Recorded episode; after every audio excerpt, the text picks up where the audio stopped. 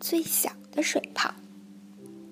这故事呀，说的是一个泡泡，一个很小很小的泡泡，它是世界上最小的小泡泡，小的只有仙女的眼睛才能看到。嗯，这不公平，谁都不在乎我。小泡泡轻声叹息着，和其他泡泡挤在一起，顺着溪水飘啊飘。嗯，我怎么都这么小呢？这不公平，不公平，一点儿也不公平！看看那些大哥哥，他们那么大，看他们的彩虹们多美呀！我的彩虹梦小的几乎看不到。泡泡们，许多大大的彩虹泡泡和一个伤心的小泡泡，顺着乡间小溪飘了很久，远远离开了咕噜咕噜翻腾着泡沫的瀑布妈妈。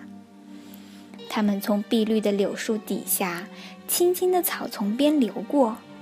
看见棕色的大水牛穿过缓缓的斜坡来岸边喝水，路过了黑乎乎的鸭嘴兽洞和兔子窝，绕过了小山，穿过了低谷。泡泡们一路向前，最后来到一大片碧绿的青草地。他们听到一阵阵的欢笑。一群快乐的孩子正在凉快的树荫底下野餐。小男孩大声地说：“好多泡泡，我们来抓泡泡吧！”嗯，泡泡泡泡，所有的孩子都叫起来。他们跳起来，跑到小溪边，泡泡泡泡，最最漂亮的泡泡。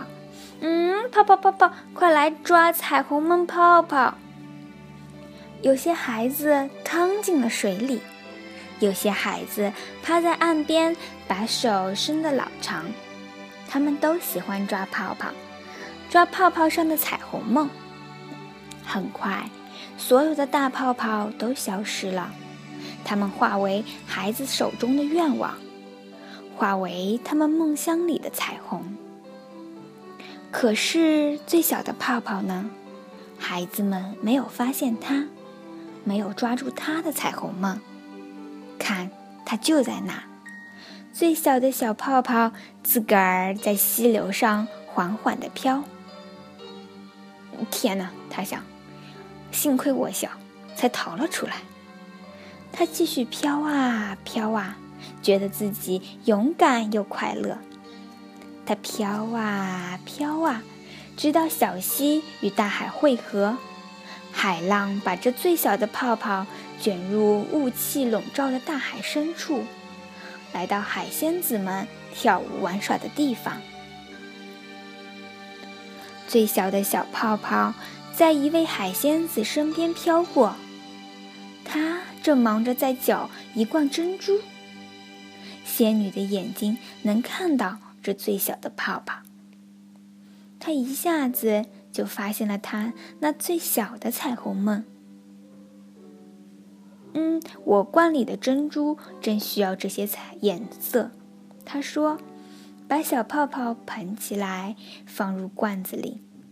他这边搅一下，那边搅一下，满罐的珍珠都带上了美丽的彩虹颜色。这都多亏了小泡泡那最最小的。”彩虹梦。